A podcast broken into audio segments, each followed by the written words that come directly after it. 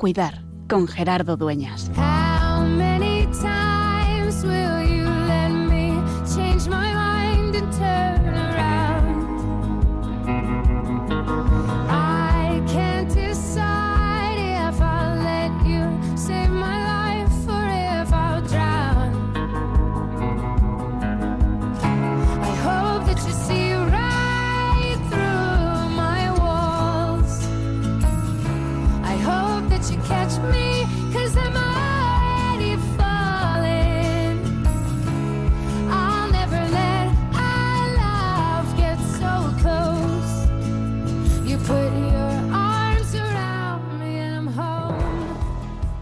Santo.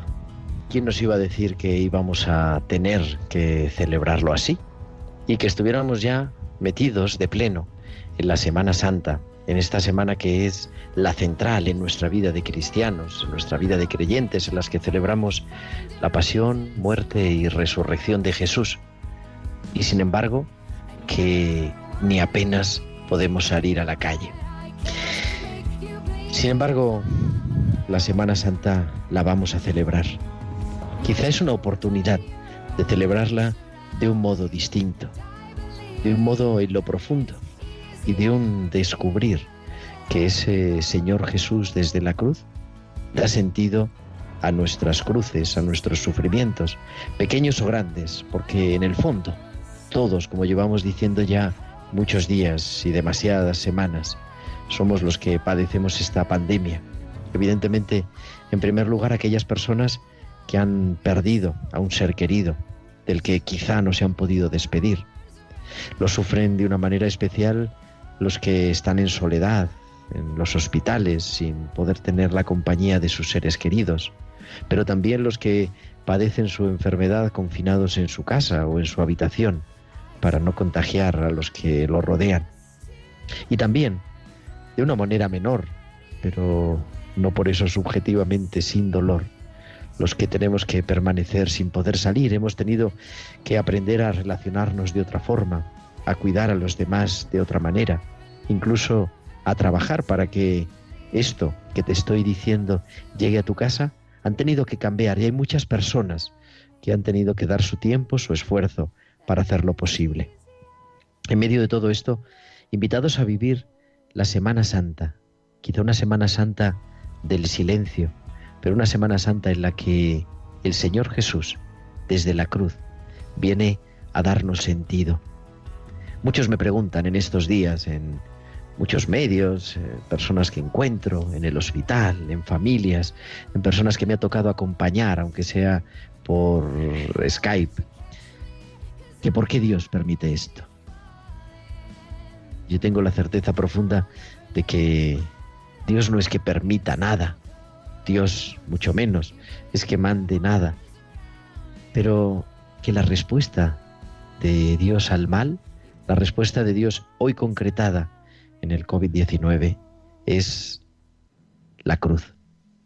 No es una respuesta teórica que a nadie podría convencer, sino una respuesta vivencial de ese Dios que es capaz de compasión y de comprendernos, porque Él también lo ha padecido en sí y además nos recuerda que esta Semana Santa no va a acabar el próximo viernes, sino el domingo de resurrección o cuando podamos salir, porque siempre será la Pascua.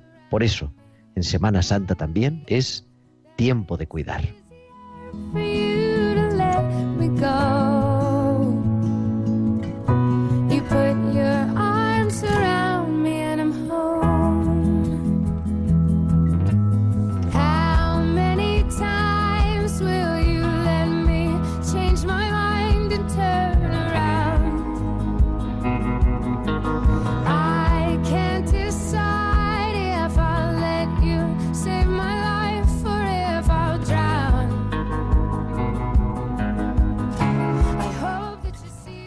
Pues muy buenas noches, queridos oyentes. Son las 8 y 5, las 7 y 5 en Canarias y comenzamos en directo en Radio María una nueva edición de Tiempo de Cuidar, la número ya 74 y la cuarta en casa, la cuarta desde, Dios, desde estos estudios de Radio María en Madrid, pero pues en la habitación en el estudio improvisado que hemos tenido que montar.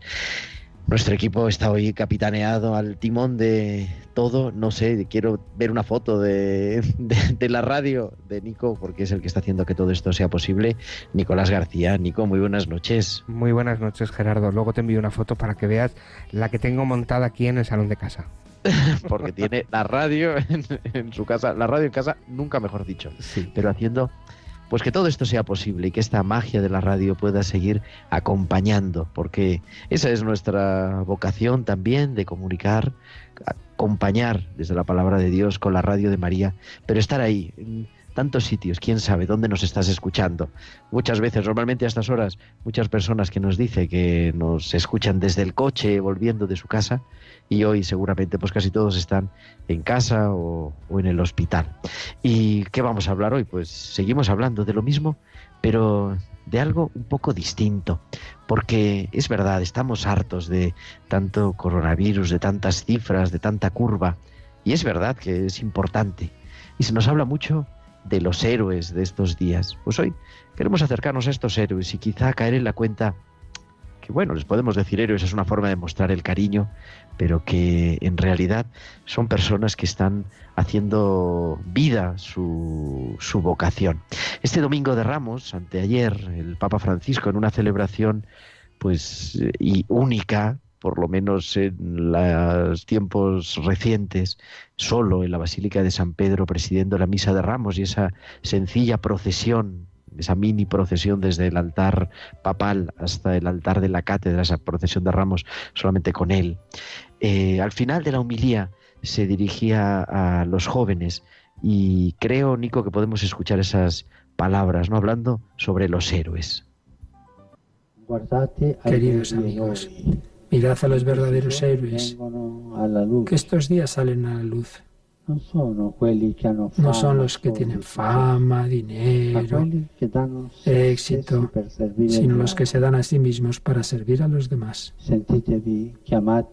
Sentíos llamados a jugaros la vida.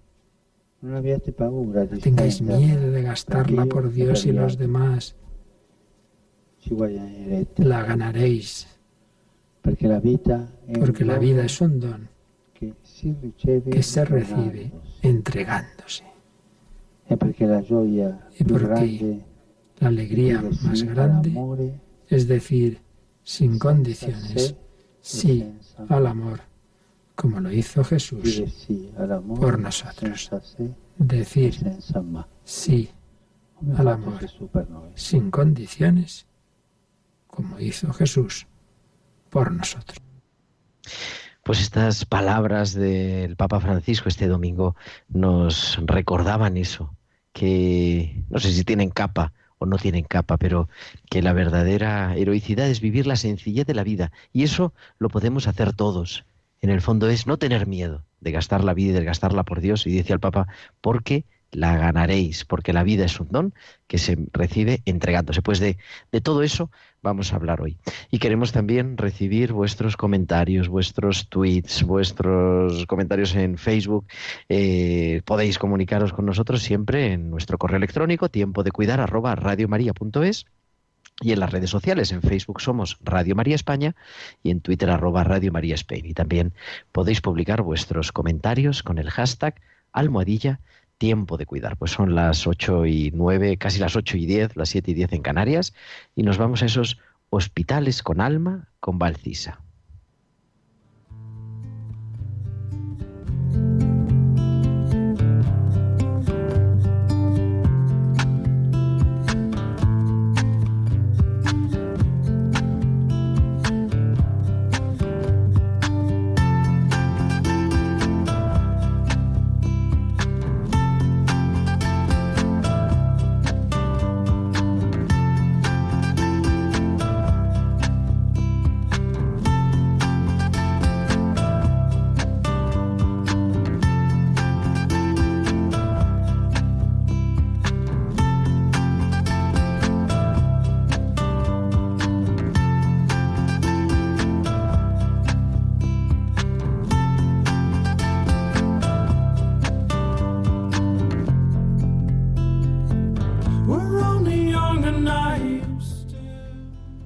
Valcisa, muy buenas noches. Buenas noches. Estos hospitales con alma que nos traes cada semana, pues te escuchamos. Vale. Eh, saludo también a todos los oyentes. Héroes. Desde hace ya semanas, una de las palabras más usadas es la de héroe. Se dice que los sanitarios somos los héroes del momento. Hoy, pasando visita, leo en los ojos de Abelardo la incertidumbre y su miedo. ¿Volveré a ser capaz de sostenerme por mí mismo? Me pregunta. Pienso en la consideración del médico como héroe. No tengo ninguna medicación que pueda darle para que recupere toda la movilidad de forma inmediata. Pero sí tengo algo, algo que todos tenemos. Tengo mi tiempo para escuchar sus miedos, mi compasión, mi deseo de darle una razón por la que seguir luchando cada día. En su batalla del hospital no está solo. El héroe es aquel que es capaz de entregarse desinteresadamente en beneficio de una acción noble.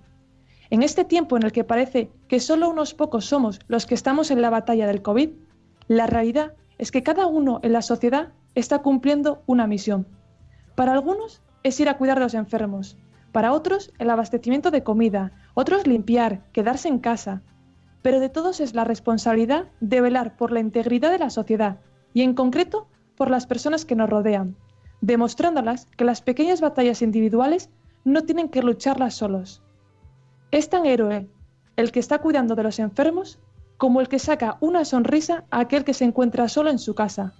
Porque ahora, más que nunca, todos podemos ser héroes de nuestra sociedad, demostrando que el más grande es el que más regala su corazón a los demás. Pues en esa línea, querido Valcisa, que hablaba también el Papa Francisco, gracias siempre por estas historias con alma que nos traes cada semana. Y yo te quería pedir si te quedas un ratito con nosotros y comentamos esto de los nuevos héroes sin capa. Por ¿Te quedas supuesto. un ratito? Por supuesto. Venga, pues te escuchamos en un segundo. Continuamos en Tiempo de Cuidar.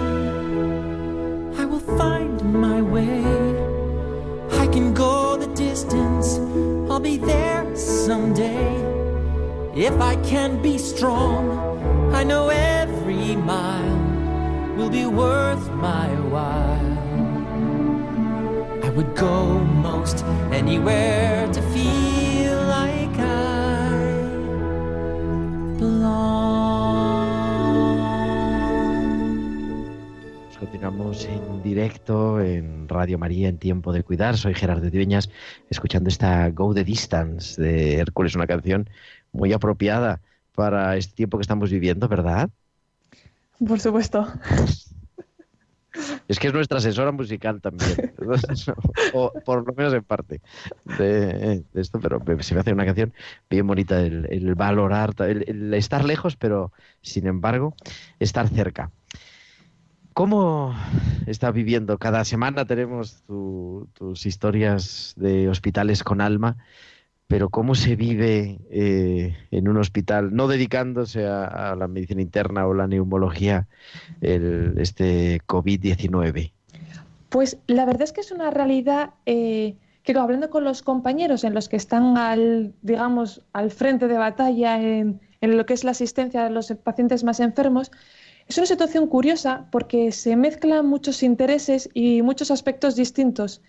Una de las cosas que nos encontramos, que ya hay gente que lo ha estado contando, eh, sobre todo, por ejemplo, en Twitter, eh, un tal Chapu Apaulaza, hablan acerca de cómo es eso de los criterios al final de las personas que puedes atender. Es decir, en mi ámbito de cirugía cardíaca, las urgencias que tenemos verdaderamente son urgencias. Y justo ahora encontramos las situaciones en las que los pacientes no sabes hasta qué punto el riesgo que tienen de operarles del corazón les va a comprometer también con la situación de cogerse una infección por COVID. Añadido a eso, la situación de sobrecarga que tiene el hospital hace que a veces el subir un paciente a la UCI no se sepa muy bien hasta qué punto se pueda subir o no por determinadas circunstancias de las comorbilidades que tenga añadidas.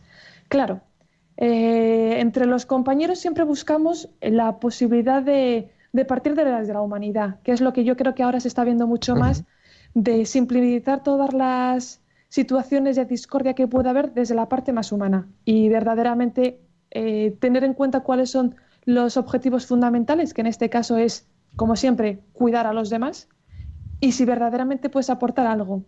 Claro, luego los compañeros tienen miedo. Todos tenemos miedo de poder infectarnos. ¿Cómo lo llevamos? ¿Cómo gestionamos nuestros miedos entre todos en un ambiente en el que no es tan frenético como estar en una, urgencia? Eh, sobre todo lo que prima al final e intentamos siempre es eh, la compasión entre nosotros y el que, el que tenga un poco más de, digamos, más carga emocional por sus experiencias y sus vivencias personales, pues que se pueda apoyar en el resto. El otro día hablando fuera de micrófono, tú y yo con Valcisa decías, porque tenías que estar ahora en Canadá en realidad, ¿no? Sí.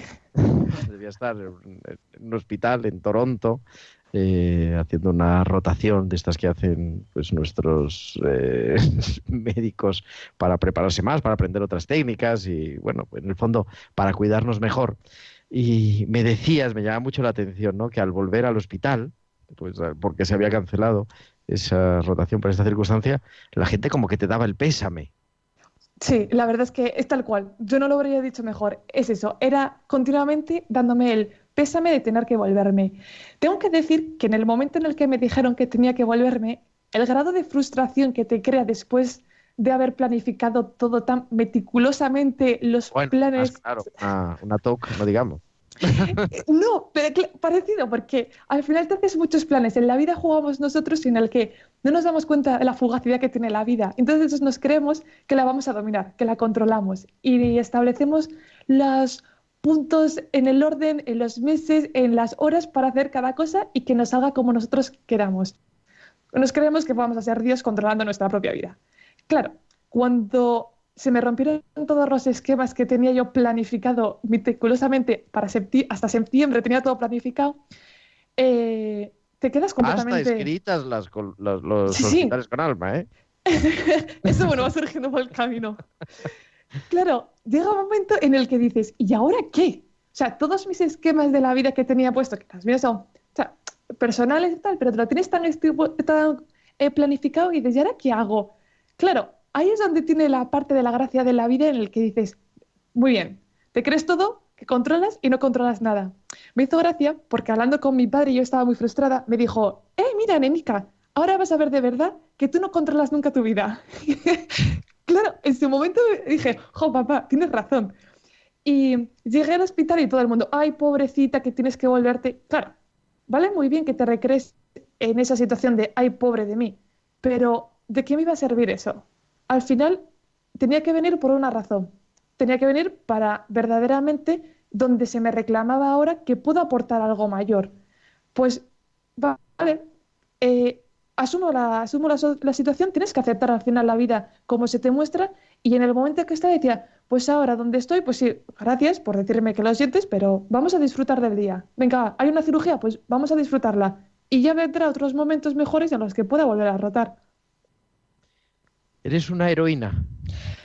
Pues no me considero una heroína de las que se piensa ahora mismo la gente eh, que somos todos. La labor asistencial que hacemos la hacemos todos los días, con COVID y sin COVID.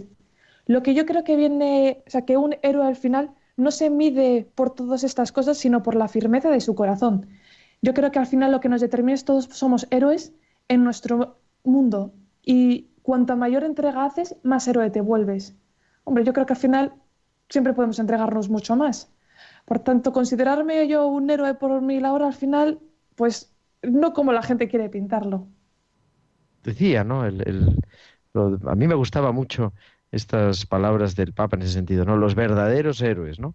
No son los que tienen fama, dinero, éxito, quizá, y yo creo que está bien, y está bien que cada tarde, a las 8 de la tarde, eh, pues toda España salga a aplaudir a los balcones, al personal sanitario y al personal del hospital y a todos los que están trabajando. Y nunca está de más reconocer el trabajo de, de los que estáis en primera línea o estamos en primera línea. Yo creo que no está de más.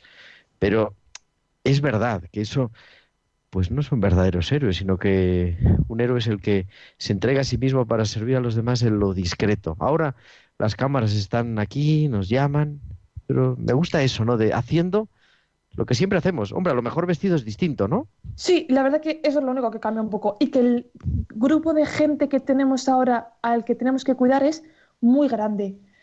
Pero verdaderamente a mí lo que me gusta de salir, que la gente salga a las 8, que aplaudamos todos juntos, es la unidad que ha creado en la sociedad. Porque todo este salir de uno mismo y dices, sales tú, es decir, el hecho de que salgas a la ventana se puede ver mucho mayor.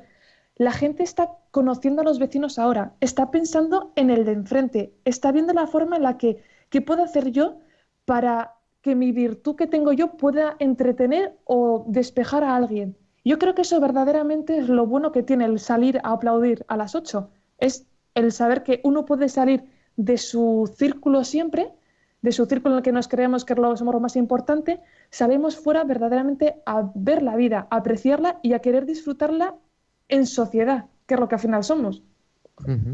Juntos, y hacerlo juntos. Sí. ¿Por qué crea eh, tanta tensión? Evidentemente, la cantidad del trabajo asistencial es mucho mayor y lo sigue siendo, lo sigue siendo con la curva y sin la curva. Pero hay tensión, pero también hay mucha frustración. Yo me encuentro en los pasillos del hospital a, mucha gente entregándose a trabajando excelentemente bien. Yo creo que no tenemos palabras para decir que, bien se está trabajando e incluso qué sonrisa hay, qué ternura hacia los demás, qué ganas de ayudar. Yo una cosa constante. No sé si estás de acuerdo. Yo en el hospital lo veo claro. Sí, sí, sí, sí. Eso sí que se ve mucho. Eh, pero, pero ¿por qué detrás de eso, de esa tensión sostenida, a mí me transmite, ¿no? Como a veces una frustración grande de, de no poder curar. Yo no sé si quizá es que no tenemos asumido que, bueno, pues que la enfermedad está ahí, que es real. No, es eso. no tenemos asumidos que somos que, que no somos inmortales, que la vida tiene principio y tiene fin. Nos creemos siempre ser capaces de tener una autosuficiencia, eh, ser capaces de dominar todo, de controlar todo. Y ahora la vida no, se nos ha convertido en una cosa en la que no vamos a controlar nada. El hecho de que tengamos, además como sanitarios, que quieres al final, pues te crees que vas a poder alguna vez eh, curar a alguien, salvar, y la verdad es que no. Lo único que podemos hacer bien es estar ahí, o sea, acompañar y consolar. Bueno, aunque en la SUCI se dice, hemos resucitado a este señor. Bueno, pero al final son términos. Pero es otra cosa, no es una resurrección de verdad. No, son, términos un poco que juega al final. Término médico. Bueno, se puede ver como actos, sí, al final actos heroicos, porque hay veces que se te escapa un poco de, la comprensión de lo que ha pasado. Eh, que está bien que se, también se reconozcan así, ¿no? Para darle un, valores al final eh, bonitos que tienen en todas estas situaciones. Pero lo que hay que aprender al final que llega un momento en el que somos limitados y, y que por mucho que queramos y que estemos luchando eh, porque alguien salga adelante, cuando las cosas no van como nosotros nos gustaría, eh, hay que saber también aceptarlo, hay que saber parar, hay que saber decir que, vale, hemos hecho todo lo que hemos podido, pero sobre todo lo que hemos hecho es ser personas acompañando a ese, que él no se sintiese solo, que él viese que no estaba en ningún momento desamparado. Pero claro, cuando eso te pasa en el día a día en, que normalmente ocurren todas estas, la cantidad de muertes no son de un número tan bestial como ahora, uno es capaz de ir asimilándolo poco a poco. Eh, uno es capaz al final de que vaya calando dentro de ti, que vayas viendo, intentar encajar estas situaciones que verdaderamente te trastocan mucho por dentro, te remueven. Pero cuando estas situaciones son tan frecuentes en el día a día, no eres capaz de recomponerte para el siguiente. Y al final la posibilidad que tienes de decirte, para el siguiente voy a estar bien, necesitas más tiempo para ti, para poder reflexionar, porque son situaciones que trastoca muchísimo por dentro, te remueve, no te deja indiferente. Ver un, un paciente que has luchado con él para que salga y que al final fallece, eh, no te deja indiferente. Claro, al final es también la humanidad. Oye, nos quedamos sin tiempo como siempre, pero dos preguntas, de, porque te voy a contar. Has dicho una cosa, eh, para acompañar, para que no se sientan desamparados, y tenéis en el Hospital de Bilbao una iniciativa tremenda, no sé si son en Bilbao o, en más hospitales, todas las cartas, porque es que Valcisa es famosa, además ha salido hasta la televisión. pues la, verdad que tengo que decir que esto es eh, verdaderamente eh, una idea impulsada desde Madrid, que nuestros compañeros de Madrid, por la situación al final que tuvieron ellos primero de tantos pacientes, se les ocurrió la posibilidad de que los pacientes que estaban aislados tuviesen acompañamiento de algún tipo a través de unas cartas que mandaba la sociedad. Eh, la idea ha ido calando por toda España y aquí en nosotros, el grupillo de residentes, calan un grupillo. Eh, nos pusimos en contacto y buscamos la forma de acompañar a los pacientes, pero le dimos un toque distinto por las consideraciones que nuestro hospital, la política, no querían que metiésemos ningún papel, no vaya a ser que fuese otro vector de transmisión del bicho. Entonces lo que hicimos fue eh, hacerlo con vídeos. Y esos vídeos son proyectados en las televisiones de las habitaciones de los pacientes. Qué bueno. Sí, tienen un canal las 24 horas en el que ponen los vídeos de compañeros que estamos leyendo las cartas de las personas que nos mandan estas cartas de apoyo a los pacientes o vídeos que nos mandan ellos pues con canciones. Y la verdad que creemos que es una forma de acompañamiento, bueno, muy aplicada en el siglo XXI, que al final es adaptarte a las circunstancias que tienes. No es lo más bonito, que lo ideal sería que pudiesen tener a sus familiares queridos cerca, pero dadas las circunstancias creemos que eh, al menos ven caras, caras alegres con unos mensajes que muchos de ellos, eh, o sea, tienes que pararte a leer, eh, pararte a leer las cartas porque se te corta la respiración. ¿Y Dios en medio de esto? Siempre está. Yo creo que al final lo que nos recuerda una de las palabras que habéis dicho al principio, eh, yo me acuerdo de un paciente que un día que me dijo que él estaba súper enfadado y no entendía por qué Dios había hecho este castigo tan importante a todo el mundo y sobre todo a él que estaba enfermo en el hospital. Y claro, yo le dije, ¿tú tienes hijos? Y me dijo, sí. Y digo, ¿tú le dirías a tu hijo o desearías que tu hijo tuviese una enfermedad? Me llamó loca, que cómo se me ocurría decirle eso. Le dije que esto pasaba igual. Digo, Dios que nos ha dado la vida no va a querer ningún mal sobre nosotros. Ahora bien, sí te estaba diciendo que no estás solo. Y más ahora, en todo, justo en la semana que tenemos ahora tan bonita, en esta Semana Santa, se nos permite recordar esto, que no estamos solos ante el sufrimiento, que el sufrimiento es entendido por Dios pero que en ningún momento nos va a abandonar. Y que todas estas luchas que tenemos no tenemos que hacerlas solos. Si nosotros nos entregamos y nos acogemos a la cruz, todas estas cargas tan pesadas las vamos a poder llevar mucho mejor porque no las llevamos solos. No lo llevaremos solos, podemos compartirlo con Dios, incluso con las personas de nuestro alrededor que están dispuestos a acompañarnos en toda esta lucha.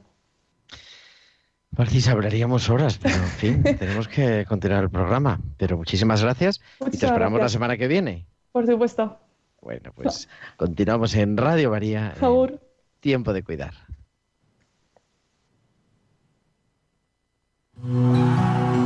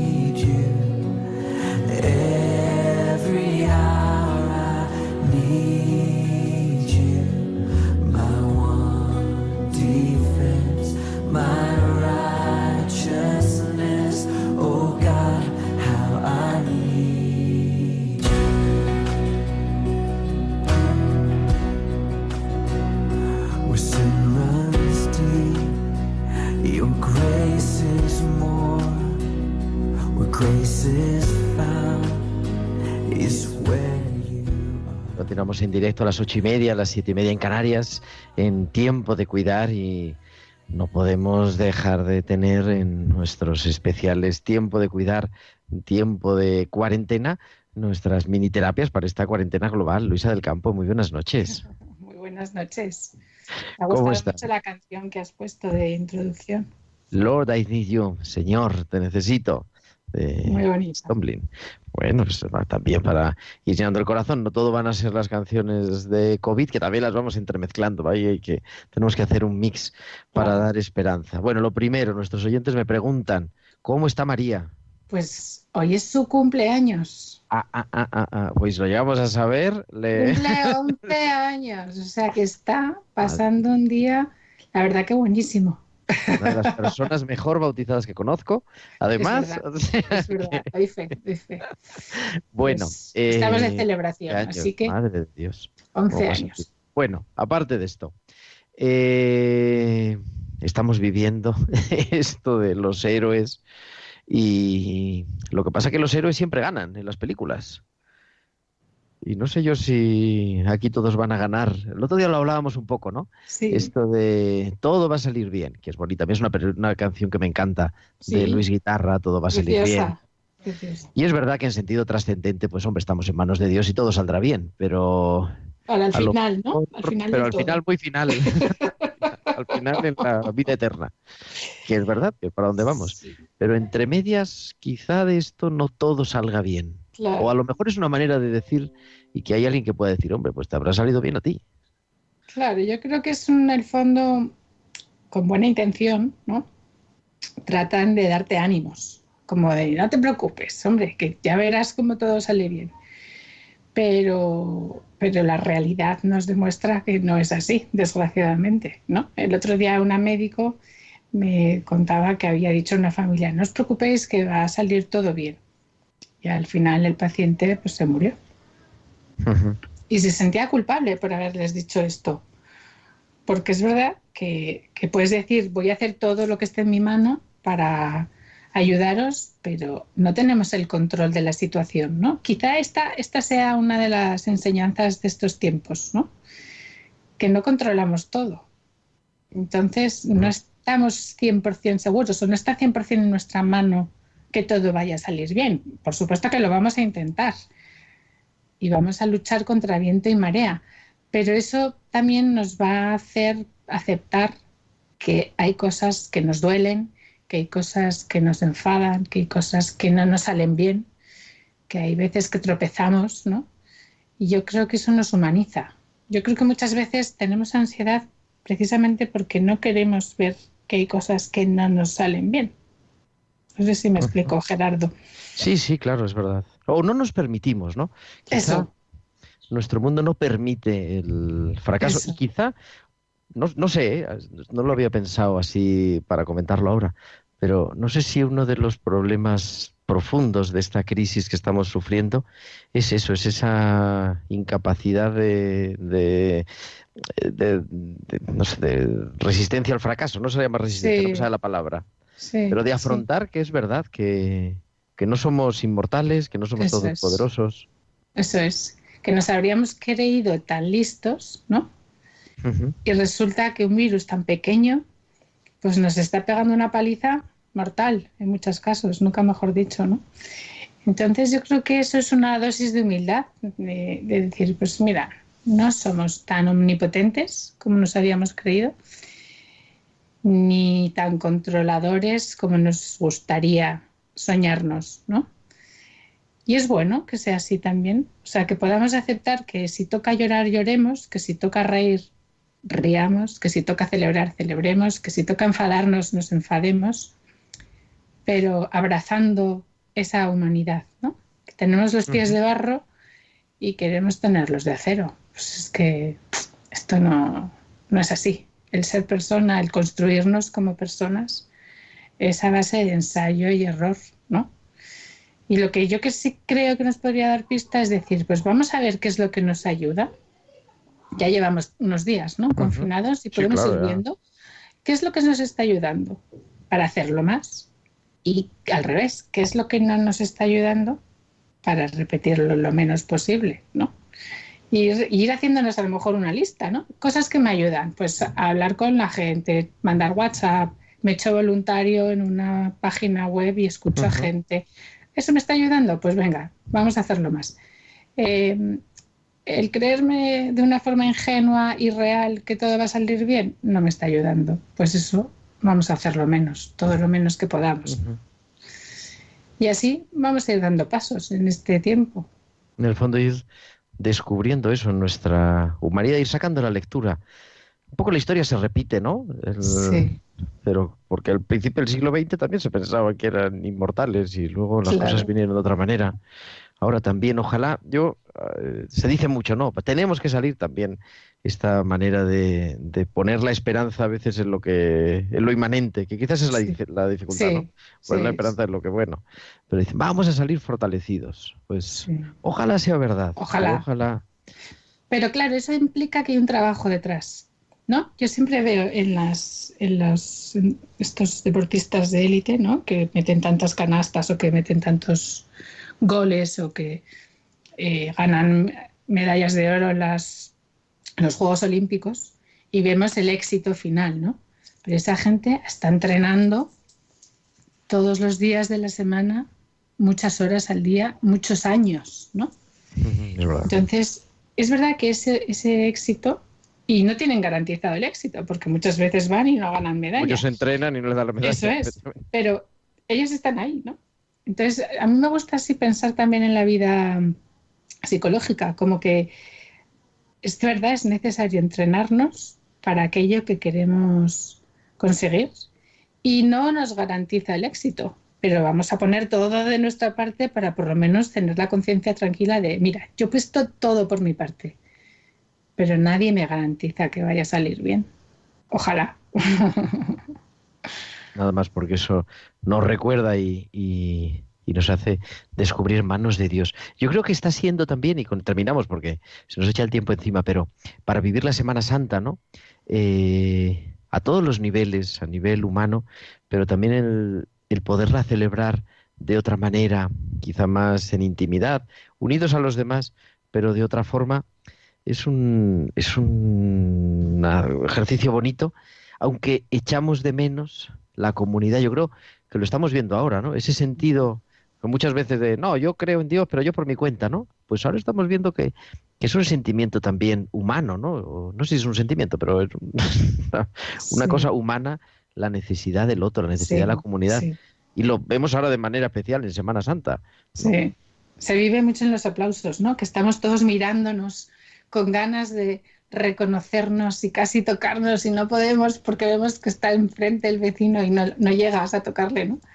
Pero, pero sí, sí, sí, sí. Es, es bonito reconocerlo, una cosa tan sencilla como tocar y valorarlo, ¿no? Pues mira, qué suerte tenemos que normalmente lo podemos hacer. Estos días va a aumentar nuestro deseo de abrazar y de ser abrazados. O sea que mejor, todo lo que sea ensanchar el deseo nos va a venir bien. Bueno, y a ver si resucitamos la próxima vez que hablemos. A ver. es martes de Pascua. A ver, a O sea ver. Querida Luisa del Campo, feliz vuelo y de ese de... Ahora se me ha ido. Vivir, Vive ¿cómo tu es? vida. Vive tu vida. Vive tu vi- vida, pues. vive tu vida punto es siempre pues acompañándonos y darnos dándonos estos consejos también de esperanza pero sabiendo bien dónde ponemos la esperanza en este tiempo de cuarentena global Luis Alcampo feliz lo que queda de Semana Santa y nos escuchamos la semana que viene Perfecto. Muchas gracias, Gerardo. hasta la semana que viene Hasta la semana que viene.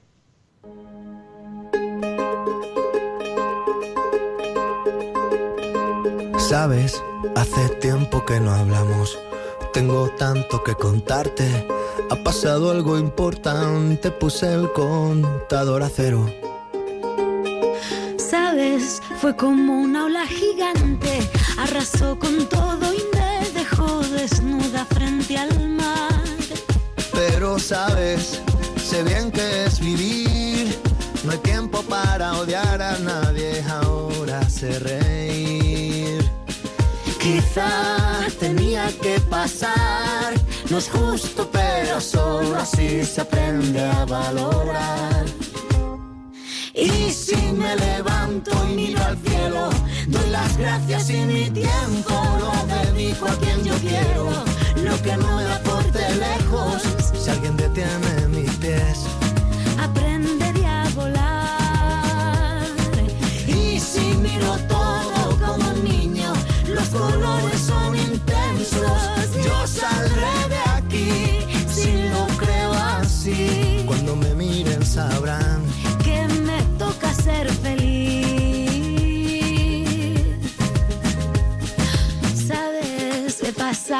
miedo.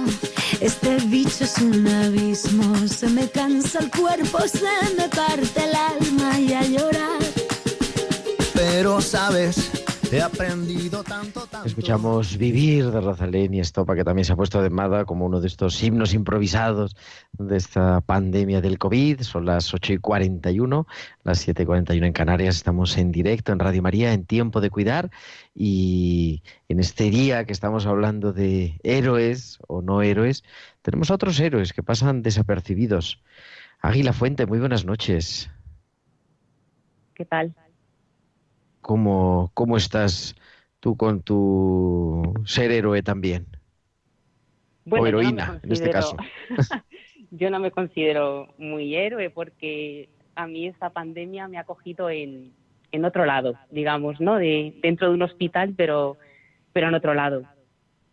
Por eso yo quería hablar, me parece importante. Yo estamos hablando mucho del personal sanitario y es verdad, ¿no? Y lo está dando todo, pero es que lo está dando todo todo el personal del hospital, todo el personal Sí. hospitalario. Yo creo que es Sí. una manera más mejor de, de hablar de ello, porque los hospitales, pues hombre, es muy importante el personal sanitario, claro, si no, no habría hospital.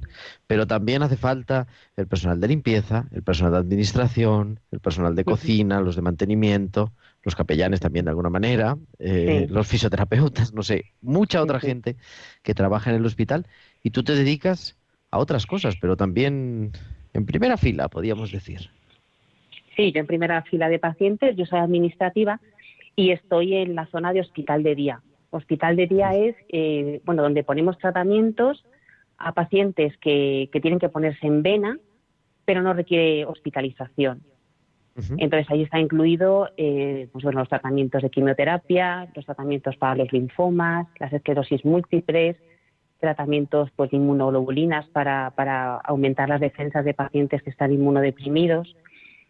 Entonces, bueno, pues ahí sigue habiendo enfermedades aparte del coronavirus. Claro, es que, es que eso es lo que pasa, que ahora mismo todo lo copa el, el COVID-19, pero, pero la vida sigue. Y el COVID no ha erradicado el cáncer, ni ha erradicado las leucemias, eso sigue, sigue existiendo. Y se siguen diagnosticando esas enfermedades y hay que tratarlas, y a esos pacientes hay que tratarlos. Y ahí estamos nosotros, en el hospital de día, pues aportando nuestro granito de arena para esos pacientes, ¿no? Que, que se encuentran en una situación pues de mucho miedo, de mucho miedo porque Eso te iba a preguntar, ¿hay miedo? Era Sí. la pregunta. sí, hay mucho miedo porque claro, ellos de por sí ya por la enfermedad eh, su mundo se ha desmoronado y, y ellos ya de por sí tienen miedo, tienen miedo porque no, no tienen claro ni su futuro cómo va a ser. Y esto del COVID-19 lo que ha sido es eh, un añadido de más miedo a, a este miedo ya de base que ellos tienen. Y, y bueno, pues eh, la verdad es que estas personas eh, nos llaman con mucha angustia, primero pensando que, que nuestro servicio se va a cerrar como consecuencia de- del virus y que no vamos a poderles administrar los tratamientos. Mm, yo- recibo muchas llamadas ¿no? pidiéndome, dime que esto no se va a cerrar, dime eh, que cómo tengo que ir, cómo me tengo que proteger, porque claro, tienen miedo de que por ir al hospital se puedan contagiar, porque ellos son pacientes de riesgo, puesto que están Claro. inmunodeprimidos. Entonces, mm, es una situación muy complicada, muy complicada. Y luego, cuando llegan, eh, tener que mantener la distancia, no poderte acercar a ellos, que ellos necesitan mucho la cercanía del personal, ¿no? Y sentirse como muy abrigados. Aquello es como una pequeña familia, porque eh, los pacientes son más o menos los mismos siempre, ¿no? Tenemos nuestro Cada de pacientes. Cada- Sí, vienen cada semana, cada uno dependiendo de la periodicidad con la que tiene su tratamiento, pero ya nos conocemos, ¿no? Y, y es como una pequeña familia. Eh, a estas personas, claro, le ponemos rostro, le ponemos nombre, como en otros servicios del hospital, pero nosotros además les ponemos historia, ¿no? Sabemos su historia, sabemos de sus miedos, de sus dudas, de sus inquietudes. Y, y, bueno, pues ahí estamos, en esta época de pandemia, pues intentando seguir dando aliento a, a estas personas que, que, ya te digo, que, que, todo se les complica, porque luego también cuando cerraron el, que no se podía pues, entrar desde otras provincias a Madrid, no se puede circular prácticamente, pues hay, nosotros tenemos pacientes que vienen de otras provincias, entonces también agobiados, ¿cómo vamos a llegar? ¿Cómo vamos a, a poder acceder allí? O incluso los pacientes que viven aquí en Madrid, ¿cómo justifico que yo voy al hospital, que tengo un tratamiento? Entonces, bueno, pues ahí estamos, ¿no? Dándoles confianza y, bueno, intentando quitar esa carga añadida que, se ha producido en ellos como consecuencia de, de este virus, de esta pandemia. Yo siempre he querido que Águila sea colaborador habitual de Tiempo de Cuidar, pero, pero las estrellas se, se venden caras.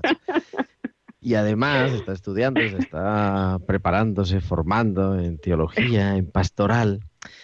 Por eso te pregunto, no es en serio. Lo digo de broma, pero en realidad es en serio. Y ella sabe que es en serio. Le preguntaba yo antes a, a Valcisa, nuestra doctora, ¿no? ¿Qué es, ¿Dónde está Dios en medio de eso? Pero claro, eso es la primera fila. ¿Y en la sala de espera está Dios también? Eh, sí, claro que está. Claro que está Dios. Eso, por supuestísimo. Yo, yo lo veo. Yo lo veo, ¿no? Que aunque hay, cuando entras ahora mismo en el hospital lo que encuentras es un vacío tremendo porque el hospital está lleno, pero no puede haber ningún familiar acompañando a, sí, sí. a los pacientes que están ingresados por COVID, con lo cual el, el, hospital parece un hospital fantasma.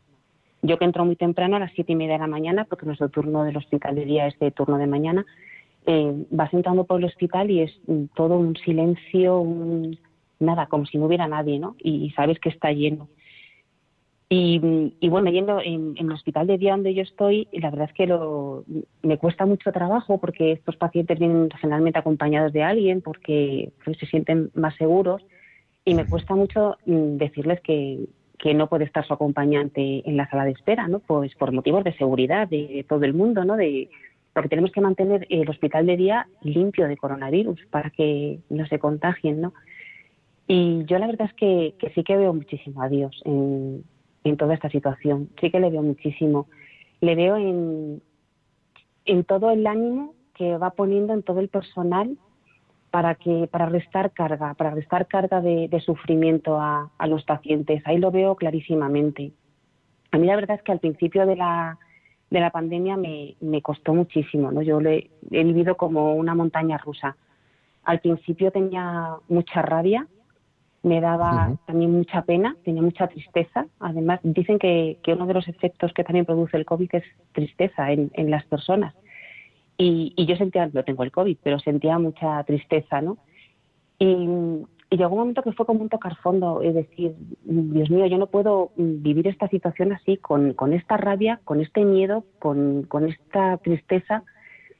Y en ese tocar fondo, eh, pues bueno, lo único que, que, yo le pedí al Señor es, Dios mío, pongo mi vida en tus manos y pongo la vida de todo el personal del hospital, de todos los pacientes del hospital y de todos los de mi hospital de día, ¿no? que para mí son mis pacientes, no son los míos, los que yo tengo que cuidar. Y, y la verdad que la respuesta del, del Señor fue rápida, ¿no? la respuesta del Señor fue rápida.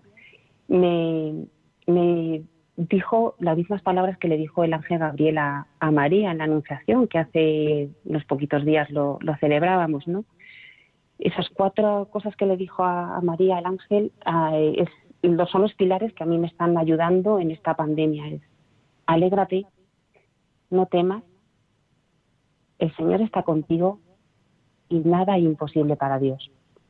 Y esos son los cuatro pilares en los que me estoy cimentando ¿no? en, esta, en esta pandemia. La alégrate porque necesitamos alegría, porque si no la tristeza no, nos va a consumir y nos va a matar. El no tener, a pesar de que para mí cada vez que entro en el hospital pues es entrar en un sitio donde hay una carga vírica tremenda y, y tienes miedo, tienes miedo a uh -huh. contagiarte porque no sabes por dónde va a salir esta enfermedad. ¿no? Y que el Señor esté con nosotros, eso es una certeza, eso es una certeza que, que experimento cada día y que nada es pues, imposible para él.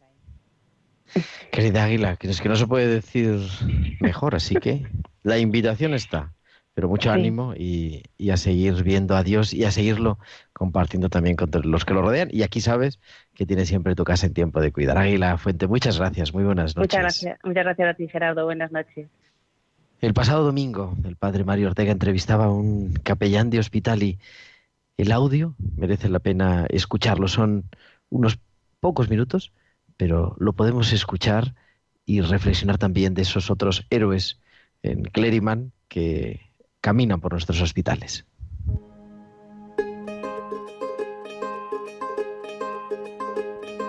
Sabes, hace tiempo que no hablamos. Tengo tanto que contarte. Pasado algo importante. El padre Julio Rodrigo, párroco de Boadilla del Monte, nos cuenta dentro del programa Dies Domini cómo atendió a un agonizante de coronavirus. cómo ha cambiado la parroquia en medio de esta crisis en la que vivimos. La parroquia está cerrada y el trabajo que realizo sobre todo es consolar, animar, dar esperanza. Recibo muchas llamadas y hago muchas también, cuya misión fundamental es esta. Les cuento una de estas llamadas que he recibido a lo largo de esta semana. Me dejó triste, pero me dejó también contento, satisfecho. Parece una contradicción, pero en realidad fueron los dos sentimientos que tuve. Iba ya a la iglesia para hacer un ratito de oración que suelo hacer a las 7 de la tarde. Atravieso los patios que hay entre mi casa y la iglesia. Son zonas interiores y voy al templo. Pues justo cuando me iba a ir, llamó al teléfono de aquí de casa, que es el mismo de la parroquia, una persona muy nerviosa, una señora pues su padre estaba muriendo por coronavirus en una residencia que no está muy lejos de aquí de Boadía del Monte. Por supuesto, allí en esa residencia no había capellán. Llevan tiempo sin que nadie pueda pasar. Su padre estaba aislado. La señora que me llamaba vivía un drama, porque desde hacía cuatro semanas no veía a su padre, tan solo por videollamada, y ahora muriendo, sin el cariño de su familia. Yo traté de consolarla como pude. Y al instante, mientras que hablaba con ella, pensé, algo puedo hacer, aunque no se pueda acceder a esta persona que está muriendo, a su padre, puedo llamar a la residencia. Y llamé inmediatamente. Hablé con el director que me recibió, me atendió, mejor dicho, no bien, muy bien. Me pasó al médico exactamente igual, ejemplares, los dos, dignos de agradecer todo el trabajo que hacen. El médico me dijo, padre, ahora mismo me pongo el traje de protección, paso donde está este señor y mire, desde mi teléfono personal le conecto con él, se lo acerco al oído y así háblele usted a este señor. Cuando llegó el momento me dijo el médico que ya no tenía fuerzas casi para responder, que estaba casi inconsciente, que prácticamente estaba muriendo. Pero yo aún así hablé con este señor, nunca se sabe que escuchan. Y le hablé como muy en directo, muy en primera persona. Le dije en primer lugar quién era, que su hija era la que me pedía que le llamase, que ella me había dicho que era un buen cristiano y que no tuviese miedo. Le decía, mire, Dios Padre es bueno y acoge a todos y perdona a todos, solo con volver los ojos a Él.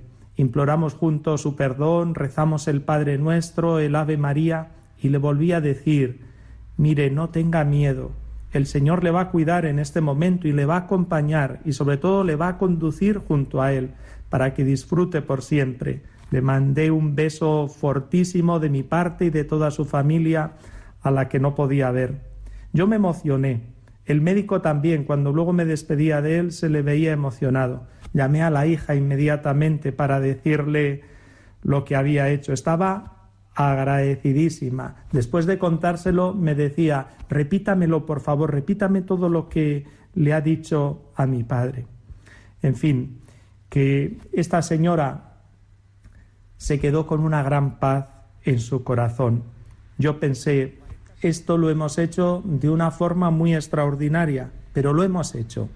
Y me quedé triste por todo lo que se está viviendo. Este es un caso de tantos dramas que se están viviendo en estos días. Pero también me quedé contento, porque es bonita esta tarea de consolar, de animar, de alentar la esperanza, de acompañar en ese momento final, de alentar también la fe y la confianza en Dios.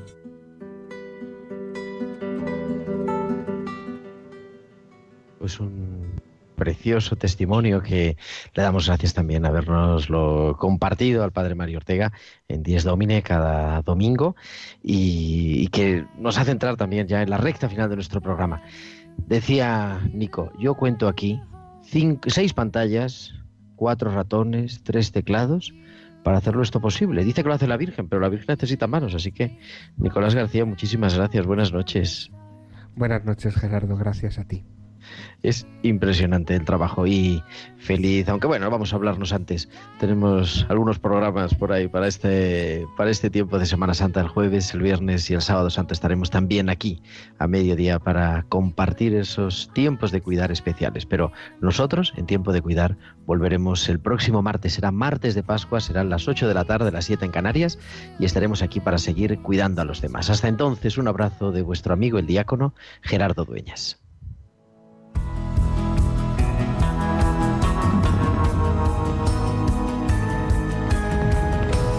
Tiempo de cuidar con Gerardo Dueñas.